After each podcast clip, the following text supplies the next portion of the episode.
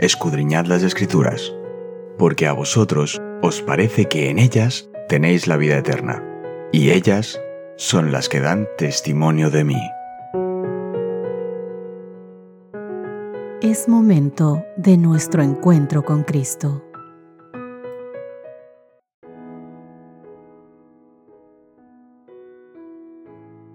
Hola, hola, ¿qué tal queridos amigos? Un gusto poder encontrarme con todos vosotros un día más en el estudio diario de la Biblia. Soy Cristina Rosas y para mí es un gran placer poder estar contigo y juntos aprovechar este momento para llenarnos del amor de Dios a través de la lectura y el estudio de su santa palabra.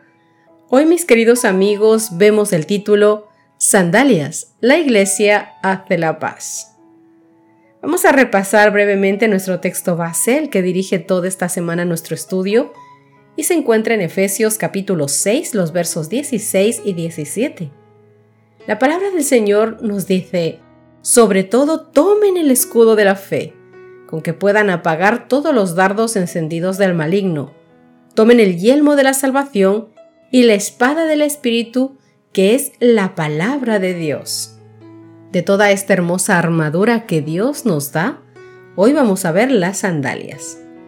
Un soldado romano, queridos amigos, que se preparaba para la batalla, se ataba un par de resistentes sandalias militares. Una suela de varias capas presentaba clavos rugosos, lo que ayuda al soldado a mantener la posición y a estar firmes. Veamos lo que nos dice Efesios capítulo 6 versos 11 y 13 y 14. Vestíos de toda la armadura de Dios para que podáis estar firmes contra las acechanzas del diablo. Por tanto, tomad toda la armadura de Dios para que podáis resistir en el día malo, y habiendo acabado todo estar firmes. Estad pues firmes, ceñidos vuestros lomos con la verdad, y vestidos con la coraza de justicia. Pablo explica este calzado militar con vocabulario de Isaías capítulo 52 verso 7, que celebra el momento en que un mensajero trae la noticia de que se ganó la batalla de Yahvé a favor del pueblo y ahora reina la paz. Veamos dos textos de Isaías que nos hablan sobre esto. Isaías 52, 7. Cuán hermosos son sobre los montes los pies del que trae alegres nuevas, del que anuncia la paz, del que trae nuevas del bien, del que publica salvación, del que dice a Sión, tu Dios reina. Isaías capítulo 52, los versos del 8 al 10. Voz de tus atalayas, alzarán la voz, juntamente darán voces de júbilo porque, ojo a ojo, verán que Jehová vuelve a traer a Sión. Cantad alabanzas, alegraos juntamente, soledades de Jerusalén, porque Jehová ha consolado a su pueblo, a Jerusalén ha redimido.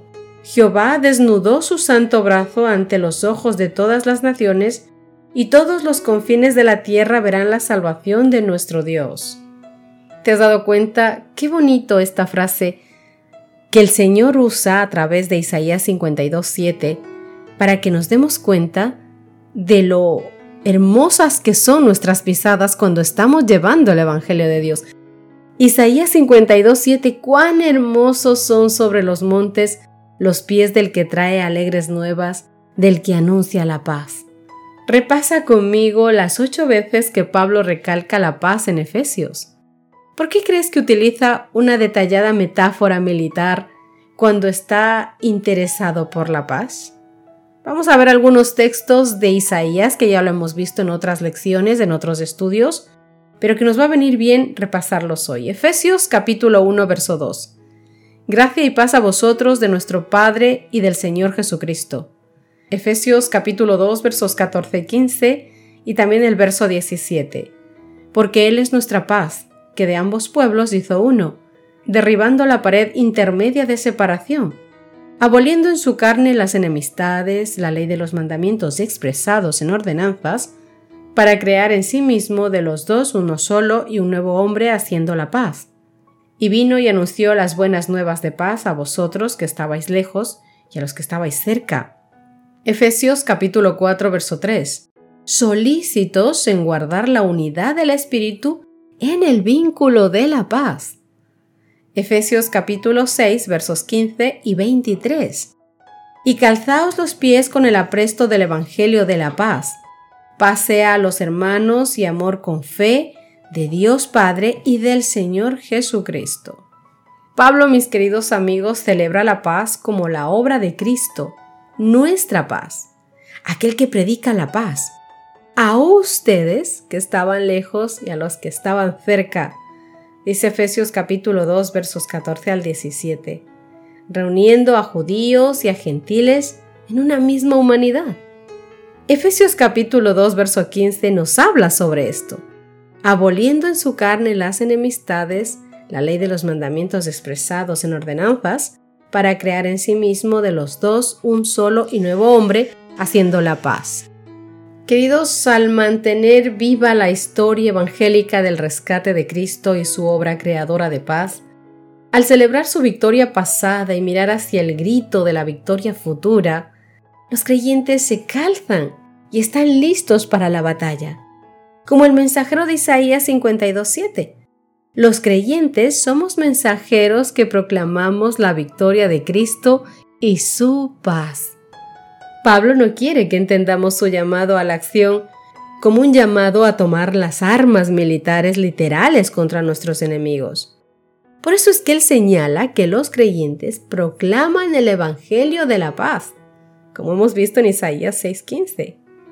Tampoco desea que los creyentes seamos combativos en nuestras relaciones con los demás, ya que él enfatiza la unidad, las palabras edificantes y la benignidad Mira lo que nos dice sobre todo en Efesios capítulo 4, versos 25 hasta el capítulo 5, el verso 2.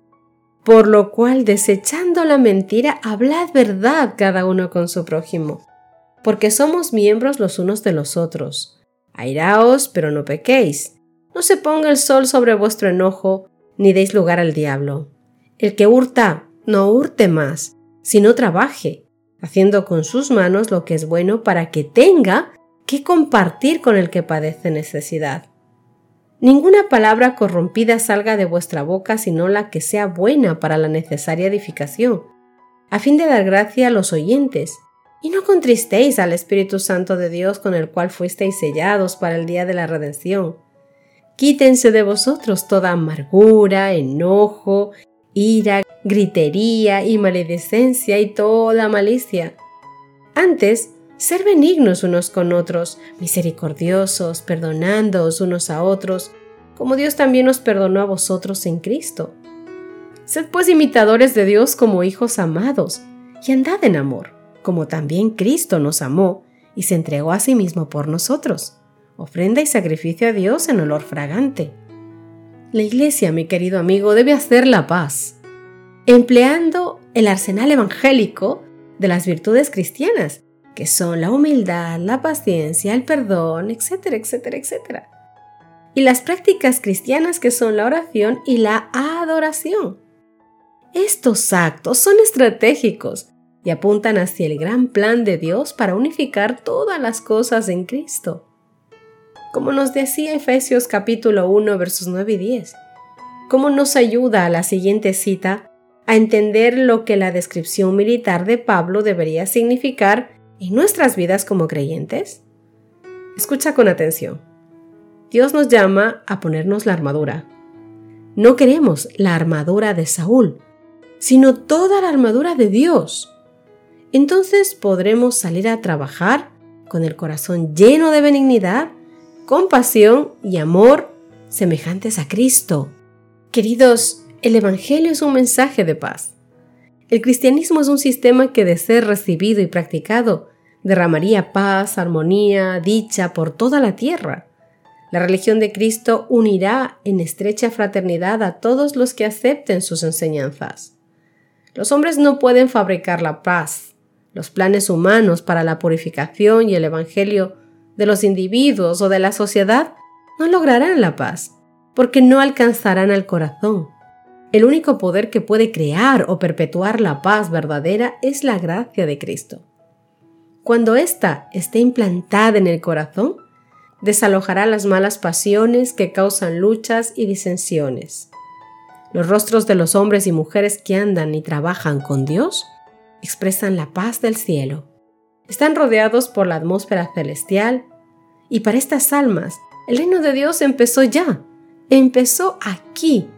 No es el que estamos esperando, empieza ya aquí.